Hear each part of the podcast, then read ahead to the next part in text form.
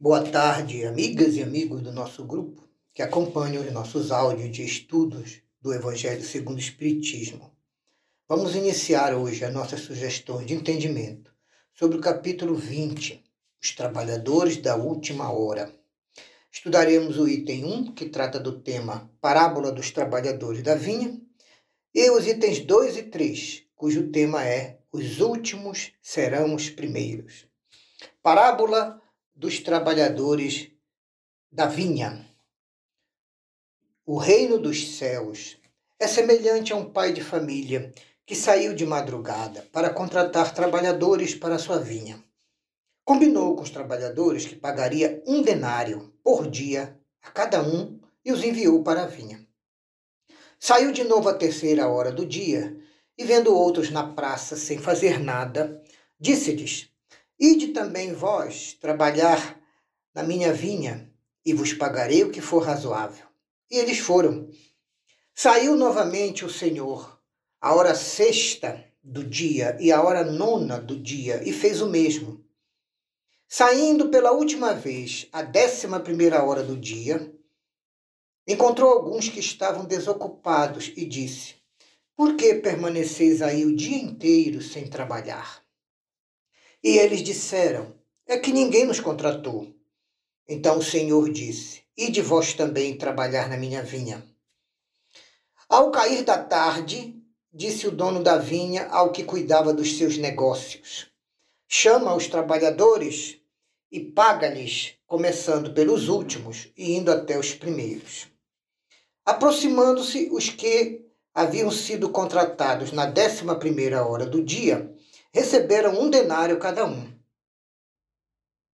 Vindo os que tinham sido encontrados em primeiro lugar, pensaram que iam receber mais, porém receberam apenas um denário cada um, como estava combinado.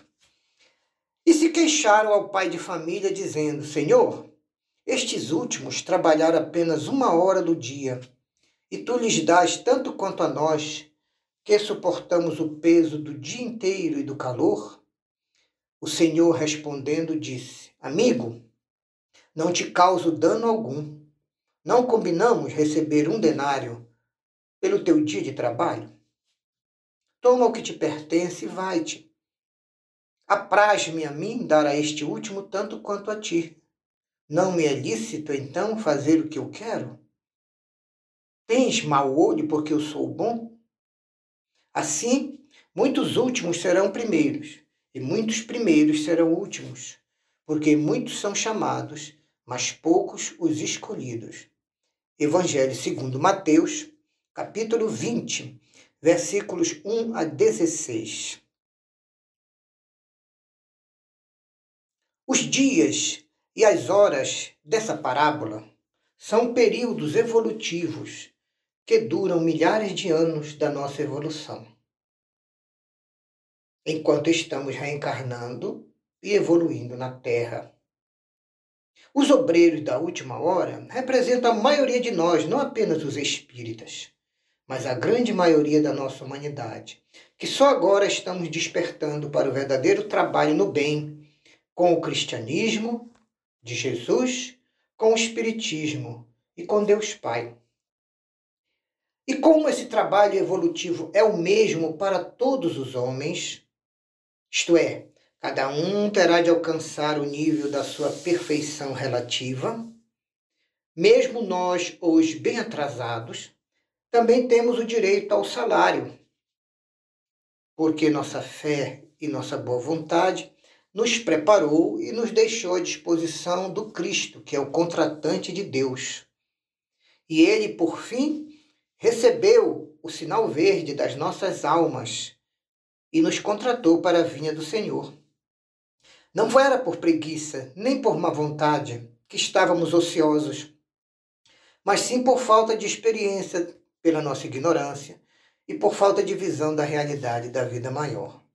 Então, mesmo sendo os últimos chamados, os homens que agora estão se redimindo, se melhorando, também temos o direito ao mesmo salário porque desde a alvorada dos tempos terrenos já esperávamos impacientes em nossas reencarnações o amor do Messias, que por fim acabou nos chamando para o trabalho no bem e a nossa purificação moral interior.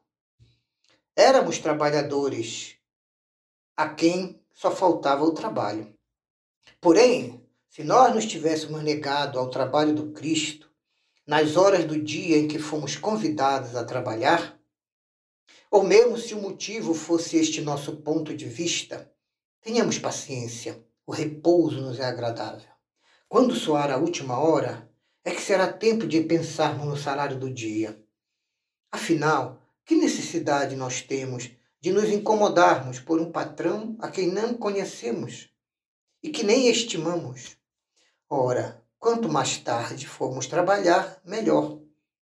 Se pensássemos assim, não poderíamos fazer parte dos trabalhadores, nem dos trabalhadores da última hora, contratados por Cristo. Pois não gostaríamos de nos esforçar pelo salário dos obreiros. Não estávamos querendo suar, trabalhando pelas obras do bem, mas sim estávamos interessados no salário da nossa preguiça, da nossa desídia moral. E o que dizer daqueles que, em vez de apenas ficarem ociosos, ainda usar as suas reencarnações com a inteligência, o seu tempo, os seus talentos, para praticarem atos culposos, criminosos, malévolos, que hajam blasfemado contra Deus, derramado o sangue de seus irmãos, lançado a perturbação nas famílias, arruinado aqueles que neles confiaram, abusado da inocência, que, enfim, tenham cometido todas as ignomínias, as iniquidades e impiedade do ser humano. Que será desses irmãos? Segundo a transição planetária, os que não quiserem se modificar deste padrão inferior serão convidados a continuar evoluindo e reencarnando em outros mundos que não a Terra, porque a Terra passará para a condição de mundo de regenerados. Mas não basta dizer da boca para fora que estamos convertidos e nem nos desculparmos perante Jesus dizendo: Senhor, empregamos mal o nosso tempo, contrata-nos até o final dos tempos e do ciclo, para que executemos às pressas pelo menos um pouquinho do bem. E mesmo esse pouquinho de bem nos faça merecer nessa grande tarefa o salário dos trabalhadores de boa vontade. O Senhor dirá: no momento não, não e não. Não tenho mais, nesses momentos decisivos da transição planetária, não tenho mais tempo hábil, nem trabalhos recuperadores para vos dar. O precioso tempo dos milênios do calendário terrestre já se consumiram, e todos vós jogastes fora vossos tempos e vossas oportunidades.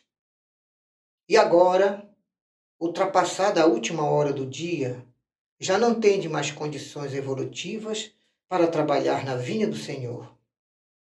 Entretanto, como o Pai é misericordioso, recomeçareis a aprender em outros mundos. E lá, quando vos achardes mais bem dispostos e mais evoluídos, vinde ter novamente comigo aqui na terra e eu vos oferecerei novamente meu vasto campo de trabalho, onde poderás trabalhar na vinha do Senhor novamente, em quaisquer horas dos dias. Meus queridos cristãos e meus queridos espíritas, sois todos vós, meus bem-amados, e também sois os novos obreiros dessas últimas horas da transição planetária que agora vivemos. Este é o trecho da mensagem de Constantino que endereça a todos nós cristãos. Bons cristãos e bons espíritas. Aqueles que dizem que começaram os seus trabalhos ao alvorecer desses dias e que só o terminarão ao anoitecer são muito orgulhosos e presunçosos. Todos os cristãos e espíritas foram chamados no decorrer dos séculos. E agora alguns aceitaram o contrato de trabalho do Cristo para trabalharem na vinha de Deus, a vinha do Senhor. Uns aceitaram um pouco mais cedo, outros um pouco mais tarde, nas sucessivas reencarnações de suas expiações e provas, cujos grilhões nós vimos arrastando já há milênios.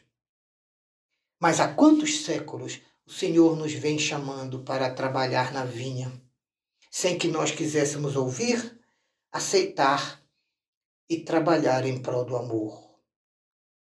Estamos no momento de finalizar as nossas ações e transformações para podermos merecer o salário do amor nos momentos finais. Então temos que empregar muito bem as nossas últimas horas, os nossos últimos momentos que nos restam. E nunca nos esquecermos que as nossas existências na matéria, a reencarnação, por mais longa que pareçam, são pequenos instantes fugidios na imensidade dos tempos que formam para nós da humanidade da Terra a eternidade ou o infinito. É uma mensagem de Constantino, espírito protetor dado em Bordeaux, 1863. Jesus se utilizava de figuras e imagens fortes, como era normal no ensino dos profetas bíblicos. Estamos agora comentando a, o item intitulado Os Últimos Serão os Primeiros.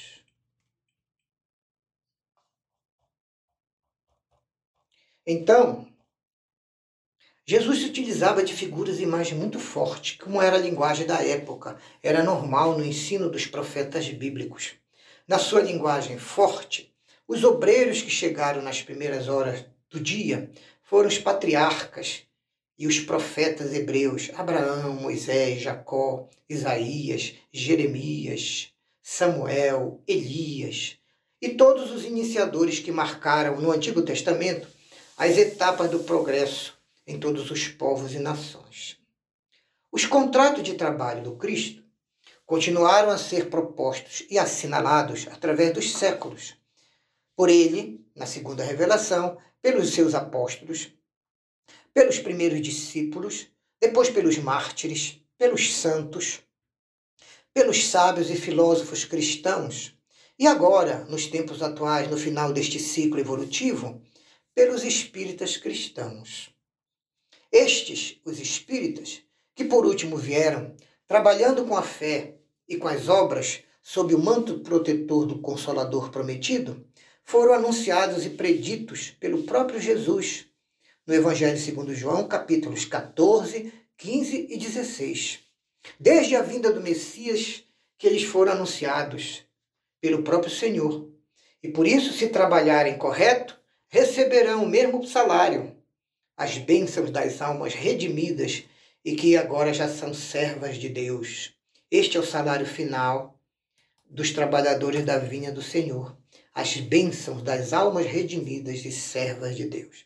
Embora tendo sido os últimos despertados e contratados, os que somos espíritas hoje aproveitamos os labores intelectuais e as boas experiências dos nossos irmãos que já se redimiram anteriormente e por nosso esforço pessoal, por muita caridade que estamos fazendo, vamos merecer o salário dos bons trabalhadores do Cristo e de Deus.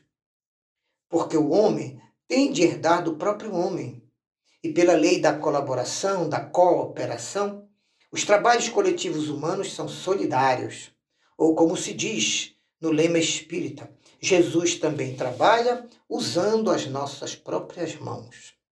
O Espiritismo, então, ensina que muitos daqueles antes chamados estão revivendo hoje ou reencarnarão amanhã para concluir a obra antes iniciada. Mais de um patriarca, mais de um profeta, mais de um discípulo do Cristo, mais de um propagador da fé cristã estão agora encarnados no nosso ambiente terreno. Só que agora mais esclarecidos, mais adiantados ainda, e trabalhando agora não mais na base, mas sim na cumeira do edifício. Chamado a prestar contas das suas experiências terrenas, o espírito sente necessidade de continuar a tarefa interrompida. Ele sente que captou o conhecimento dos que o precederam.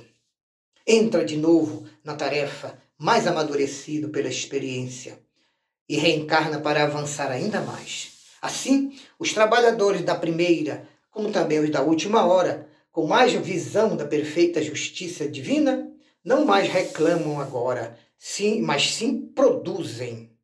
Este é um dos reais sentidos destas, desta parábola de Jesus dos trabalhadores na vinha, que guarda em si, como em todos os ensinos que Jesus transmitiu ao povo, o germen do futuro e também, sob todas as formas, sob todas as imagens, a revelação da magnífica unidade que harmoniza todas as coisas no universo, da solidariedade que liga todos os seres presentes aos seres do passado e aos seres do futuro. É uma mensagem do espírito Henri Rennes, em Paris, 1863. Encerramos esse áudio agradecendo a todos pelas boas vibrações. Que Jesus a todos nos abençoe e nos dê a sua paz.